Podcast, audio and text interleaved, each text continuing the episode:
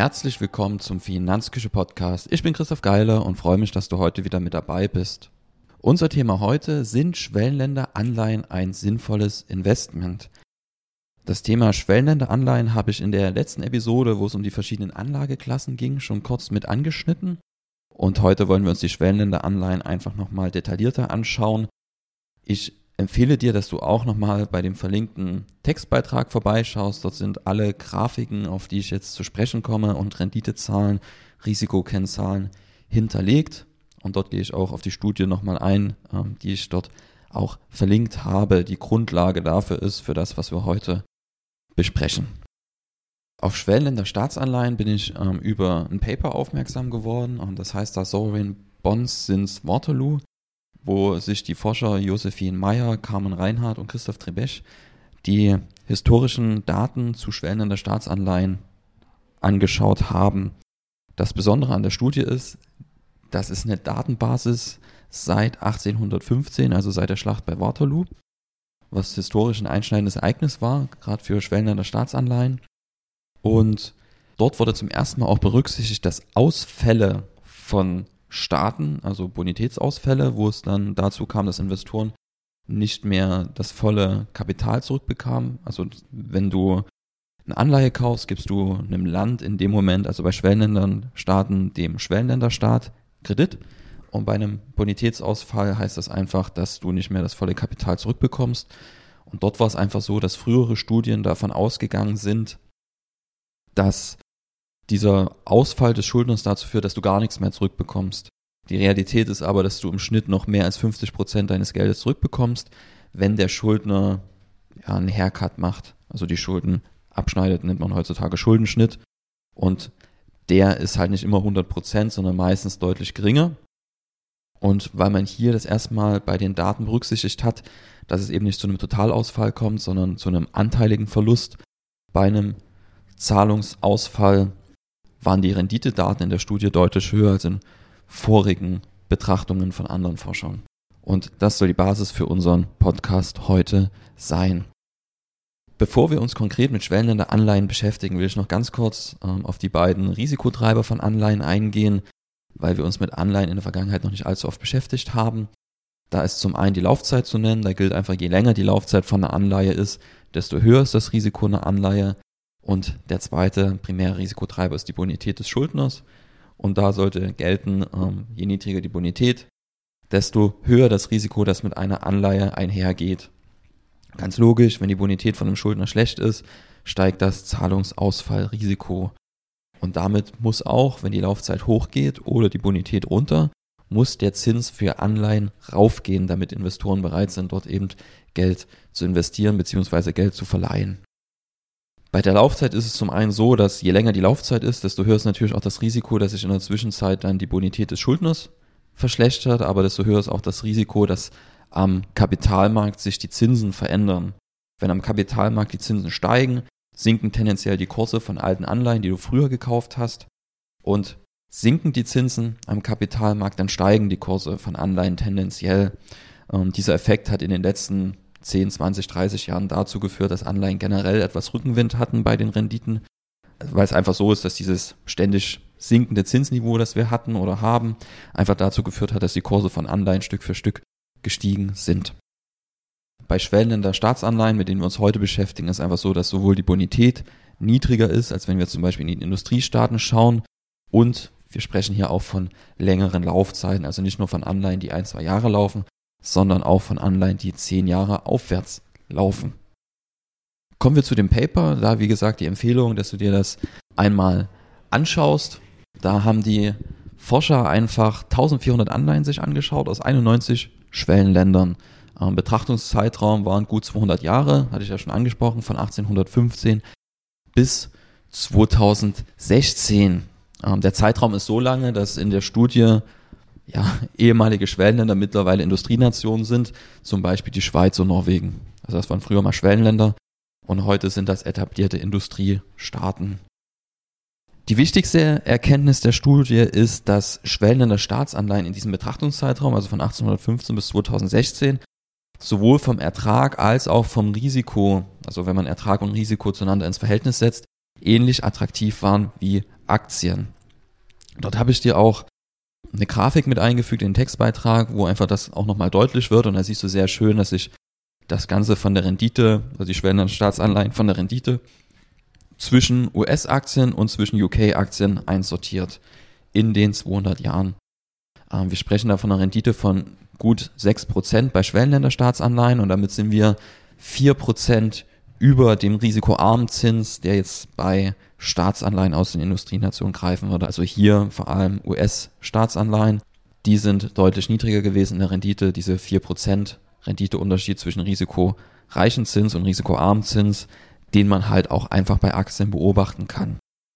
Und was noch viel interessanter ist, wenn man Risiko und Rendite ins Verhältnis setzt, ähm, kann man über die Sharp Ratio, die ist hier attraktiver als bei Aktien sogar ein kleines Stück.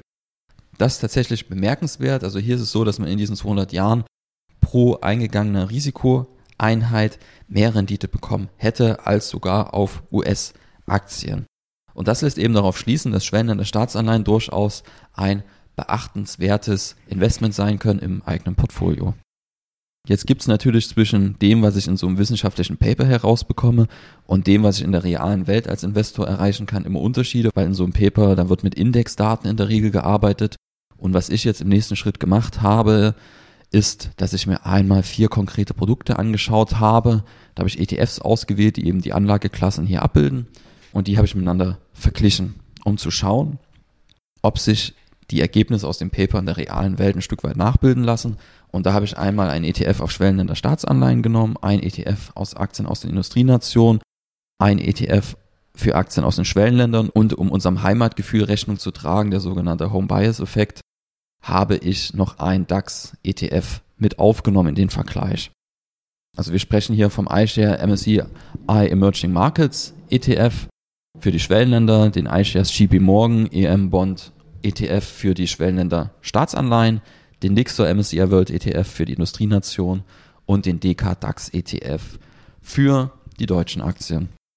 Bei der Auswahl ETFs habe ich vor allem darauf geachtet, dass das Auflagedatum möglichst lange zurückliegt. Und hier haben wir es einfach so, dass der jüngste ETF vom 23.06.2008 ist. Und seitdem können wir dann auch die Erträge der Produkte miteinander vergleichen. Und so haben wir einfach einen möglichst langen, realen Betrachtungszeitraum, wobei man natürlich auch sagen muss, dass es natürlich viel, viel weniger sind als die 200 Jahre, die in der Studie beobachtet wurden und per se jetzt noch kein aussagekräftiger Zeitraum sind, um zu sagen, ja, so ist es, aber wir können zumindest sehen, ob die Tendenz aus der Studie da auch greift. Du wirst im Beitrag, den ich dir dann, wie gesagt, verlinkt habe, sehen, dass die Schwellen der Staatsanleihen von diesen vier ETFs im Betrachtungszeitraum, also kurz nach der Weltfinanzkrise, beziehungsweise noch mitten in der Weltfinanzkrise, bis eben zum 8.2.2021 ähnlich gut abgeschnitten haben wie der MSCI World Index und deutlich besser als die Schwellenländeraktien. Also Schwellenländer Staatsanleihen haben im Zeitraum deutlich besser abgeschnitten als Schwellenländeraktien und auch deutlich besser als deutsche Aktien. Wenn wir von absoluten Werten sprechen, liegt der Schwellenländer Staatsanleihen ETF mit 172 Prozent. Also wir sprechen seit 2008 hier, seit Betrachtungszeitraum von 172 Prozent plus. Und die Industrienation hatten 220 Prozent plus. Also das ist nicht schon ein Stück weit auseinander, aber es ist eben auch so, dass das keine homogenen Entwicklungen sind bei den verschiedenen Anlageklassen und für andere Betrachtungszeiträume können Schwellenländer Staatsanleihen vielleicht sogar vorne liegen ist ja am Ende auch Sinn und Zweck, wenn ich ein Portfolio aufbaue, dass die verschiedenen Anlageklassen unterschiedlich gut laufen in unterschiedlichen Zeiträumen. Und wenn die alle im Gleichschritt laufen würden, dann bräuchte ich nur eine Anlageklasse und fertig wäre mein Portfolio. Ziel ist ja aber, dass sie sich gegenseitig ausgleichen. Wenn eins mal schlechter läuft, dann darf das andere im Idealfall ein bisschen besser laufen, damit ich genau das, was ich vor uns angesprochen hatte, das Verhältnis von Risiko und Rendite äh, optimieren kann. Und Schwellenländer und Deutsche Aktien liegen abgeschlagen mit ungefähr 100% Ertrag auf den Rängen 3 und 4. Also auch hier, wenn wir uns das anschauen, ist es so, dass Schwellenländer Staatsanleihen genau das bestätigen, dass sie ähnlich attraktiv sind wie Aktien. Jetzt erstmal nur vom reinen Ertrag her seit 2008. In annualisierte, also in jährliche Renditen übertragen, bedeutet das für die letzten zehn Jahre wir haben dort bei den Schwellenländeraktien, bei dem iShares MSCI Emerging Markets ETF, haben wir 5,68% pro Jahr plus. Beim DAX haben wir 6,37 Prozent, also beim DAX ETF. Und dann kommen die Schwellenländer Staatsanleihen mit 7,05 Prozent. Und ja, Spitzenreiter ist der MSCI World ETF, wo man auch sagen muss, dass der MSCI World Index, den der ETF ja am Ende abbildet, in den letzten zehn Jahren einfach grandios lief. Das heißt jetzt nicht, dass er in den nächsten zehn Jahren wieder alles abhängt, aber in den zehn Jahren lief er halt sehr, sehr gut und das sieht man auch hier im zehn Jahreszeitraum hat er pro Jahr 11 Prozent plus gemacht in den letzten zehn Jahren. Also das meine ich mit, alles läuft mal besser und mal schlechter. Ähm, wenn man jetzt nur den Zeitraum von 2000 bis 2013 anschauen würde, steht der MSCI World Index fast mit 0% pro Jahr zu Buche.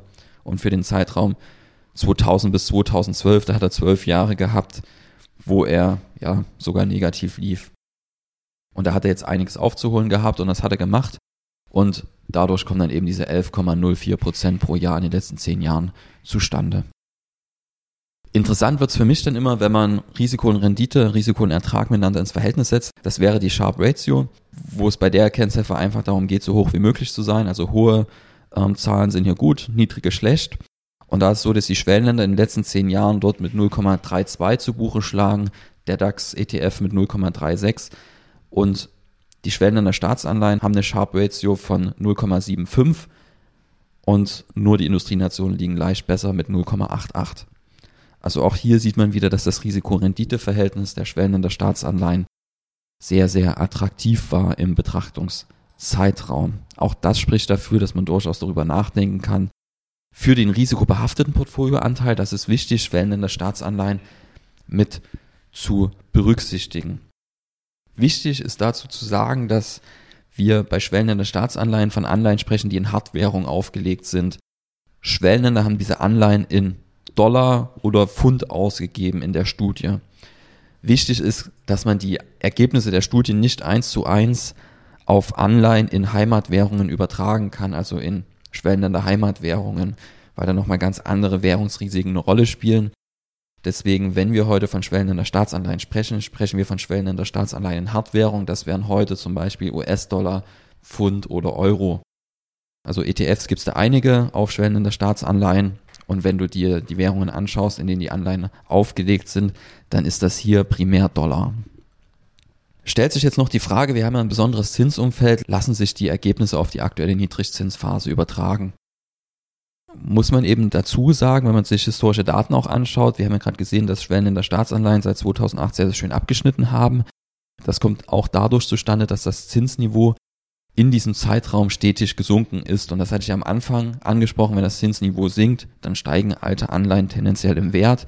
Und das hat auch dazu geführt, dass Schwellen der Staatsanleihen hier gut abgeschnitten haben. Ob sich die Entwicklung nochmal eins zu eins auf die nächsten zehn Jahre übertragen lässt, ist zumindest fraglich. Ähm, eventuell kennt der Zins dann doch irgendwo eine Bodenbildung. Wir sind ja aktuell schon im negativen Bereich in den Industrienationen. Aber vielleicht sehen wir auch nochmal minus fünf Prozent. Das da will ich meine Hand nicht für ins Feuer legen. Aktuell ist es so, wenn du dir ETFs anschaust, die schwellende Staatsanleihen dort repräsentieren würden, da kommen wir auf Effektivzinsen von um die 4% aktuell, wenn man sich in so einen ETF einkauft. Und da muss man sagen, dass dieser Unterschied, also in der Studie ist ja eine Zinsdifferenz zum risikoarmen Zins von 4% herausgearbeitet worden, also wenn man schwellende Staatsanleihen mit zum Beispiel US-Staatsanleihen vergleicht. Und das ist immer noch intakt aus meiner Sicht. Also wir haben ja, wenn man jetzt zum Beispiel deutsche Anleihen sich anschaut, sind wir bei negativen Zinsen und auch US-Staatsanleihen tendieren so um die 0%. Und da haben wir immer noch die Differenz von 4%. Wenn man es mit deutschen Staatsanleihen vergleicht, ist es sogar so, dass wir noch Luft haben für Zahlungsausfälle von schwellenden Staatsanleihen und sich die Differenz von 4% trotzdem erfüllen kann. So immer kann, wir wissen nicht, wie die Zukunft wird. Wir können nur mit dem arbeiten, was wir haben und wir sprechen immer über erwartete Renditen. Und erwartete Renditen sind dann was anderes als tatsächlich realisierte Renditen, die deutlich höher oder deutlich niedriger liegen können als das, was wir erwartet haben. Also lassen sich die Ergebnisse auf die Niedrigzinsphase übertragen? Ja und nein. Ich würde jetzt nicht davon ausgehen, dass wir in den nächsten zehn Jahren nochmal exakt die Rendite haben wie in den letzten zehn Jahren. Aber davon davon ausgehen, dass man immer noch die Differenz einsammeln kann zwischen risikoreichen und risikoarmen Zins, das kann durchaus sein. Das haben wir ja gerade gesehen. Diese guten 4% Unterschied sind immer noch gegeben. Also der Markt scheint noch intakt zu sein. Kommen wir zum Resümee. Ähm, die Studie Sovereign Bonds since Waterloo kommt zum Ergebnis, dass Schwellen in der Staatsanleihen eine sehr, sehr attraktive Anlageklasse sind, die ähnlich attraktiv ist wie Aktien. Da ganz, ganz wichtig, Schwellen in der Staatsanleihen, wenn man die im Portfolio berücksichtigen will, dem risikoreichen Portfolioanteil zuordnen und nicht dem risikoarmen Anteil. Risikoarme Anleihen wären vor allem Staatsanleihen aus den Industrienationen mit kurzen Laufzeiten. Die Ergebnisse von der Studie konnten wir am Ende auch mit ja, realen Investmentprodukten reproduzieren, zumindest für die letzten 12, 13 Jahre, was jetzt aber kein besonders langer Zeitraum ist. Da sind die 200 Jahre in der Studie natürlich deutlich besser und aussagekräftiger. Wichtig ist, dass die Überlegungen nur für Schwellenländer Staatsanleihen in Hardwährung gelten. Wenn du die in den Heimatwährungen der Schwellenländer kaufen würdest, da sind die Ergebnisse nicht eins zu eins übertragbar und da ist auch die Datenlage, wenn man sich jetzt irgendwelche Studien anschauen will, deutlich schmaler. Wenn man die Schwellenländer Staatsanleihen als Anlageklasse ins Portfolio integrieren will, ist es sicherlich sinnvoll, dort einen systematischen Ansatz zu wählen, über zum Beispiel einen ETF, wo man einfach ja die Anlageklasse als Ganzes abbildet und Ausfallrisiken so minimiert. Also wenn ich jetzt nur eine Schwellenländer Staatsanleihe kaufen würde, dann ist das Risiko schon relativ hoch, dass ich mich damit in die Nesseln setze und es vielleicht mal zu einem Zahlungsausfall kommt und ich dann das Problem habe, dass ich eben nicht angemessen für das Risiko entschädigt werde, was ich dort eingehe. Also auch hier lassen sich einige Risiken wegdiversifizieren, wenn man systematischen Ansatz fährt, zum Beispiel die Ausfallrisiken.